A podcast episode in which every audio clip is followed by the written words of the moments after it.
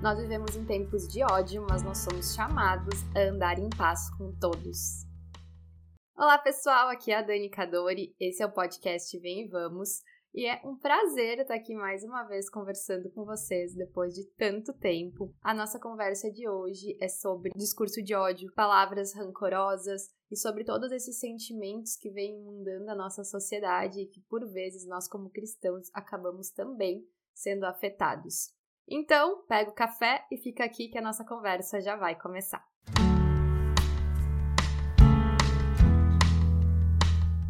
Primeiro, eu preciso começar dizendo que a minha ausência dos podcasts foi muito maior do que o esperado. Ontem, quando eu estava escrevendo e refletindo sobre o que eu queria conversar com vocês, eu fui olhar quando tinha sido o último podcast e de verdade eu me assustei. Eu não sei como foi para vocês, mas esse ano, para mim, os meses passaram muito rápido e sem perceber, eu acho que eu fiquei mais de três meses sem gravar nenhum e isso é muito triste porque eu gosto de ir conversando com vocês, mas por causa da obra do prédio, que infelizmente ainda não acabou, das férias que eu tirei e tudo mais, eu fiquei mais tempo do que eu gostaria longe do podcast. Mas hoje ele voltou e eu espero que ele volte com constância, que é algo que acontece em vários lugares da minha vida, mas aparentemente no podcast não está acontecendo. Passei um bom tempo refletindo sobre qual assunto eu queria conversar com vocês nessa volta de podcast. Eu tinha vários tópicos e pontos que vocês já tinham me sugerido, mas esse assunto que a gente vai conversar e que você já sabe qual é, tá latente na minha mente há vários dias e de fato não tem nada melhor para conversar do que aquilo que já tá no nosso coração. Então eu espero que seja uma conversa que você goste, que te faça refletir não somente sobre a sociedade, mas também que te leve a olhar para dentro do seu coração, como eu também preciso fazer e como todos nós precisamos fazer. Eu tenho certeza que eu não preciso te explicar o que eu quero dizer quando eu falo sobre os discursos de ódio que nos rodeiam, porque, de fato, não precisamos ir muito longe para que a gente encontre pessoas destilando ódio. Basta abrir qualquer perfil um pouco grande do Instagram que você vai ver lá comentários de pessoas que não concordam e que destilam ódio. A gente não precisa ir muito longe para ver esse comportamento na sociedade, basta observar algumas rodas de conversa ou observar o comportamento das pessoas quando algo não está saindo como correto ódio logo floresce na vida das pessoas e ele vem tomando conta da nossa sociedade. Mas infelizmente ele não tá somente na nossa sociedade, ele também tá nos corredores da igreja, nas páginas cristãs da internet, muitas vezes até em líderes religiosos que usam suas redes sociais ao invés de, de pregar Jesus e também, de fato, denunciar comportamentos errados, eles usam sua rede social para incitar ódio contra outras pessoas, incitar palavras de ódio e até mesmo falar coisas que não são bíblicas e por vezes são carregadas de muitos malefícios com um ódio escondido e colocar esse peso na vida das pessoas. Então o discurso de ódio ele tá ali, ele tá pairando ao nosso redor e eu tenho certeza que você também consegue identificar ele. Eu espero que você consiga identificar ele, porque fechar os olhos pro problema é muito pior do que ter que lidar com ele. E meditando, eu fiquei lembrando de Provérbios 15:1,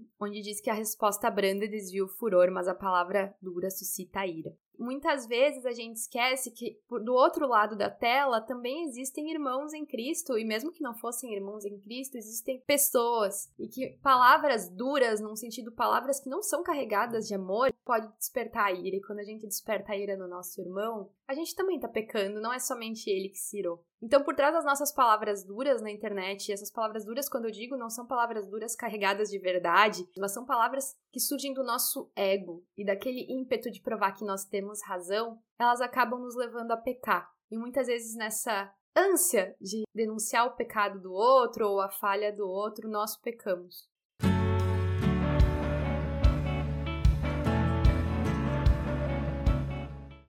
Hebreus 12 tem uma exortação à paz e à pureza dos irmãos. E é muito claro, o autor, que a gente não conhece quem é, diz: Segui a paz com todos e a santificação, sem a qual ninguém verá o Senhor, atentando diligentemente para que ninguém seja faltoso, separando-se da graça de Deus, nem haja alguma raiz de amargura que brotando vos perturbe e por meio dela muitos sejam contaminados.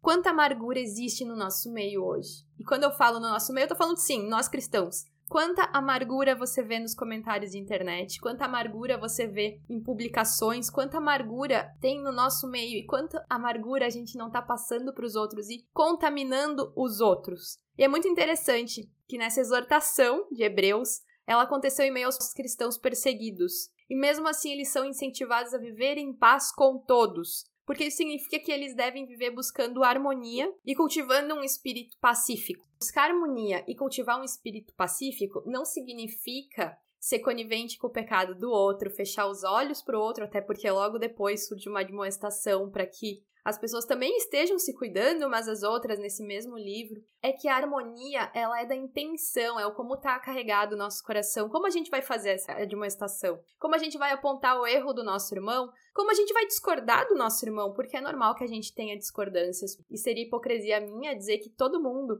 que está na internet, todos os cristãos vão pensar exatamente igual sobre tudo e não vão. A gente tem que pensar igual sobre o que é fundamental no Evangelho, sobre as doutrinas e princípios fundamentais, mas existem espaços para discussões, debates e para que a gente possa ampliar o nosso pensamento e também olhar e compreender o lado do outro. Mas o que acontece é que nessa busca para falar sobre essas questões que não existe um consenso, surge o ódio e surge a amargura que aniquila com a harmonia. E isso faz com que cada vez mais a gente crie um ambiente onde a gente não está falando do amor de Jesus, mas onde as pessoas estão alimentando o próprio ego. Onde ter razão e dar a última palavra é mais importante do que talvez não falar a palavra dura que pode suscitar ira no irmão. Tem um pastor que eu acompanho há muito tempo e ele é muito odiado na internet por muitas pessoas, mesmo ele tendo algumas ideias que eu não concordo, ou muitas ideias que eu não concordo. Ele me leva a pensar sobre muitos assuntos e refletir, mesmo eu não concordando muitas vezes. E todas as vezes em que eu leio uma publicação dele, eu leio os comentários, eu consigo ver inúmeras pessoas que estão lá simplesmente para destilar ódio e pessoas que se dizem cristãs e portadoras da verdade na vida dele. Existe uma diferença muito grande entre, entre você apontar um erro e dizer: olha, eu não concordo com essa sua linha teológica, eu não concordo com isso que você está falando por causa disso, disso e disso, e você atacar a pessoa munido de todo o seu orgulho para desprezar e diminuir o outro. Existe muita diferença nisso. E eu vejo que nos dias de hoje, nós como cristãos, a gente não consegue mais ver essa diferença. A gente acha que tudo, que nós somos a verdade perfeita do evangelho, que a nossa visão é a perfeita é a melhor que existe e que nós precisamos empurrar ela goela abaixo dos nossos irmãos que pensam diferente. E esquecendo que se a gente não carregar essas verdades que a gente crê em amor, a gente vai estar tá simplesmente contribuindo para que o ódio cresça em nós e matando a harmonia que nós somos chamados a viver. É por isso que é muito importante que antes da gente comentar algo na internet, antes da gente entrar em um debate, antes da gente apontar a falha de alguém, a gente tem que olhar para o nosso coração e olhar para o nosso ego e ver o que a gente está querendo defender. Porque muitas vezes a gente está só querendo defender o nosso ego, o nosso posicionamento, o nosso pensamento e dizer que a gente está mais correto e pensa melhor que o outro e tem as melhores palavras. E eu vou te dizer uma verdade talvez um pouco dura, que se você está defendendo Cristo só para alimentar o seu ego, é melhor que você se cale. Porque na verdade você está só alimentando um lado demoníaco em você e você não está de fato defendendo a verdade do evangelho. Sempre que eu falo sobre isso, eu me lembro de uma pessoa que é uma das pessoas mais inteligentes que eu conheci. E ela sempre debateu muito sobre Cristo e religião na internet. E aquilo sempre me incomodou, porque eu sempre via algo de errado na forma que essa pessoa debatia. E os anos foram se passando, era uma pessoa que eu convivia muito, e eu reparei que essa pessoa, no fim, ela não debatia sobre Cristo para ampliar a fé dela ou para se aprofundar ou para levar outras pessoas a crerem e amarem Jesus, ela simplesmente debatia sobre Cristo para alimentar o ego dela. E mesmo sendo uma das pessoas mais inteligentes que eu conheci na minha vida, ela era burra espiritualmente. com todo carinho, com todo perdão da palavra, porque se você usa a sua inteligência para alimentar o seu eu e não usa a sua inteligência para gerar harmonia, paz, entendimento, para não ampliar o reino, você está sendo burro espiritualmente. Então, por vezes, toda a nossa inteligência, todo o nosso estudo bíblico, todo o nosso conhecimento, ele não serve se o nosso coração estiver carregado de raízes pecaminosas, se o nosso coração estiver carregado de amargura e com palavras duras que vão despertar a ira, ao invés de criar corações abertos para o diálogo. E quando eu digo isso, eu falo de um lugar de alguém que já debateu muito para alimentar o ego. Então, fiquem tranquilos, eu não tô sentada numa cadeira de juiz, eu tô também me vendo por muitos anos nessas palavras, porque por muitos anos eu vivi também nesse lugar. E isso é um erro tão grande e é tão vergonhoso por vezes falar isso. É vergonhoso falar agora, você não tá me vendo, mas minha, minha bochecha ficou corada. mas eu acho que faz parte, faz parte da gente ver o nosso erro, denunciar o nosso erro, porque talvez você tá escutando agora e pensando, eu faço isso. E eu quero que você não se sinta sozinha nisso, porque eu já fiz isso por muito tempo e graças a Deus a cruz me constrangeu e eu descobri que pro reino vale mais eu falo palavras de bênção pro meu irmão que tá me ofendendo do que eu ganhar o debate. Então, por mais doloroso que seja, e por mais que meu ego doa, eu sei que isso é o melhor, mas eu sei que isso é melhor por causa que eu olho pra cruz. Então, você não tá sozinha se você se vê nesses comportamentos, e eu quero te dizer que existe um outro caminho. E quando a gente escolhe esse caminho de humildade, de mansidão, que cria harmonia, que cultiva um espírito pacífico, o Senhor nos ajuda. Então, essa é a boa notícia desse podcast, que talvez vai ser um pouco duro. Mas é a boa notícia, porque quando a gente tá andando nos caminhos que o Senhor nos ensina a andar, nós recebemos a ajuda do Senhor para que a gente vá crescendo nesse caminho de paz. Então, se alegre nisso. em meio talvez a um balde de água fria que eu tô te dando, se alegre nisso. Se alegre que caminhos de justiça e retidão são caminhos guiados pelo Senhor e ele nos capacita a andar por eles. E sobre isso, eu não estou dizendo de maneira alguma, eu quero deixar isso muito claro, que você não pode entrar em um debate, que você não deve denunciar erros teológicos, que você não deve apontar para falhas de pessoas que estão se expondo publicamente. Se elas estão se expondo publicamente, por vezes sim, elas também precisam ser corrigidas publicamente. Mas é como isso é feito. Isso é feito criando pontos de diálogo ou isso é feito criando ira no coração do irmão? Isso é feito para defender o evangelho ou isso está sendo falado para defender e alimentar o seu ego? Então, muitas vezes, muitas pessoas na internet usam uma fantasia de defensoras do evangelho, de defensoras da verdade, mas elas são defensoras delas mesmas. E quando a gente defende a nós mesmos, a gente está disposto a sujar as nossas mãos com palavras de ódio. Porque a gente está defendendo a nós mesmos, mas quando nós defendemos a Cristo, as palavras de ódio, os discursos que, que despertam ira no irmão, eles não acontecem. Porque as nossas palavras, mesmo quando ditas de forma dura, elas são ditas em amor. E você pode sim denunciar erros teológicos, erros de irmãos. Eu creio que você já entendeu o que eu quero dizer aqui. Mas fazendo isso em amor, sondando o seu coração e não fazendo isso carregado de um espírito de ego. Porque se você está fazendo isso, você é que nem aquela pessoa que eu falei há poucos minutos atrás. Você está sendo espiritualmente burro. Por mais que as suas ideias teológicas possam ser mais condizentes com a verdade do que as ideias do seu irmão, se você não está falando delas e não está se movendo de maneira que vai criar harmonia e também um espírito pacífico, as suas ideias não vão servir para nada, elas vão estar sendo um instrumento nas mãos do maligno. Então, muitas vezes a gente passa uma vida querendo construir argumentos e não existe nada de errado nisso. Muito pelo contrário, muitas vezes a gente passa a nossa vida querendo aprender, querendo ser o melhor em teologia, querendo adquirir conhecimento, mas nós não sabemos o que fazer com esse conhecimento. Então a gente se acha tão superior por ter conhecimento. E chega na hora de a gente comentar a publicação de alguém ou mandar uma mensagem para alguém e a gente não tem um conhecimento espiritual básico de que isso deve ser feito em amor e de maneira pacificadora. Então o que eu quero dizer para você é que antes de você aplaudir discursos carregados de ódio, incentivando picuinhas, pessoas que não conseguem resolver um assunto em harmonia e cultivando paz, pessoas que não conseguem respeitar a opinião do outro. Antes que você comece a dar plateia para pessoas que, quando são confrontadas, mesmo que em amor, atacam a outra, antes que você se envolva em todo esse lamaçal que existe no nosso meio muitas vezes, e infelizmente eu falo isso com um nó na garganta, que você vá para o seu quarto e ore por harmonia, que você vá para o seu quarto e peça para Jesus te ensinar como cultivar um espírito pacificador e como ser uma pessoa pacificadora. O autor de Hebreus, ele fala para a gente vigiar se não tem nenhuma raiz de amargura, porque por meio dela muitos podem ser contaminados. A amargura contamina. E é por isso que nós vivemos dias de hoje onde tantas e tantas pessoas estão contaminadas por amargura e ódio, onde tantas pessoas não conseguem mesmo ter no mesmo Senhor e Salvador conversar e se entender, onde pessoas continuam alimentando a amargura ao invés de liberar perdão para o irmão, onde pessoas não conseguem mais falar bênçãos para quem ofende, essas pessoas não conseguem mais porque a amargura contamina. Mas eu creio num Senhor que muito mais do que a amargura contamina, o amor também contamina. Então eu sei que você pode estar nesse momento pensando o que minhas palavras brandas, palavras de amor, vão fazer diferença nesse mundo, nesse lamaçal de ódio. O amor contamina. Então, quando você for escrever algo, você se lembre, ou quando você for dar a sua opinião, pode ser na sua igreja, no seu pequeno grupo, onde for.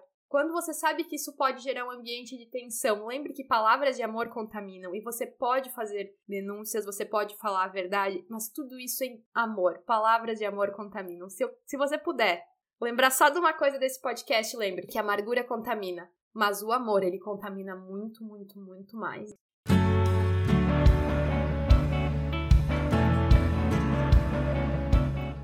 Então eu espero muito que a gente consiga ser uma geração de pessoas que inverta essa lógica de ódio, que a gente consiga ser filhos amados de Deus, que consigam se comunicar e viver em paz. Mesmo em meio a discordâncias, que existe ponte de diálogo e não somente pontes de ódio que alimentam o nosso ego. Muitas vezes nós estamos inseguros com nós mesmos, inseguros com o nosso valor, inseguro com a nossa vida, inseguro com o que a gente pensa, inseguro muitas vezes até com a nossa fé. E essas inseguranças, a gente pega elas, a gente dá um nó e a gente transforma elas em ódio e despeja na vida da outra pessoa. Quantas vezes você já não fez isso? Mas isso não é o que a gente é chamado a fazer. Nós somos chamados a sermos pacificadores. Então esse é o meu convite para você hoje, que você pare de dar um nó nos seus sentimentos e jogar na vida do outro, que você pare de colocar lenha nas fogueiras que já foram acesas pela amargura de outras pessoas, que você aprenda em amor, como todos nós precisamos aprender. Eu acho que isso é um aprendizado que a gente vai carregar por toda a nossa vida e que o Senhor vai nos ajudar a contestar, a debater e a falar as coisas não para o nosso ego, mas de fato para agradar e ser uma oferta ao Senhor. E por último, mas não menos importante, a Bíblia nos fala que até o nosso comer e o nosso beber pode ser feito para a glória de Deus. E quando eu comecei a compreender esse versículo, muita coisa mudou na minha vida. Quando a gente compreende que todas as nossas ações e todas as nossas atitudes podem serem feitas para a glória de Deus, isso significa que elas também podem ser feitas não para a glória de Deus, e esse não é o caminho bom. Todas as suas ações podem ser feitas para a glória de Deus, inclusive como você está na internet, como você comenta os debates, como você lida quando surge alguma coisa que poderia despertar em você ódio. Você silencia e lida com isso e depois fala o que deve ser falado em amor ou você simplesmente despeja ódio na vida dos outros, porque isso não vai estar sendo feito para a glória de Deus. Então, que a gente consiga, como filhos amados de Deus, ter uma vida carregada e rodeada de amor, que produza não amargura, que não espalhe amargura para nossa sociedade, mas que de fato espalhe um amor que é luz, um amor que mesmo em meio a questões secundárias, porque às vezes a gente está criando debates que em nada acrescentarão e que esses debates eles podem ficar para os nossos círculos de amigos, para as pessoas que a gente convive, para a nossa igreja, com os nossos líderes, mas não, a gente está expondo eles para o mundo como se fosse o centro. E o centro é Cristo, e não essas questões secundárias que por vezes a gente torna elas principais para ficar debatendo e alimentando o nosso ego. Então, sonde o seu coração, acho que eu falo isso todos os dias da minha vida, desde que eu tô na internet, eu falo para as pessoas sondarem o coração e descubra o que está movendo as suas palavras e descubra se você está sendo luz, quer seja na internet, quer seja no celular, quer seja na igreja, ou se você está sendo uma daquelas pessoas que constrói as pontes de amargura que levam até o outro lado e até outra pessoa a ira. Você não foi criada e não é chamada para viver assim. A minha oração hoje é que todas nós consigamos ter uma vida de amor, uma vida pautada na paz de Cristo que consiga lidar com as discordâncias da melhor maneira possível, que quando a gente discordar dos nossos irmãos, a gente resplandeça Cristo.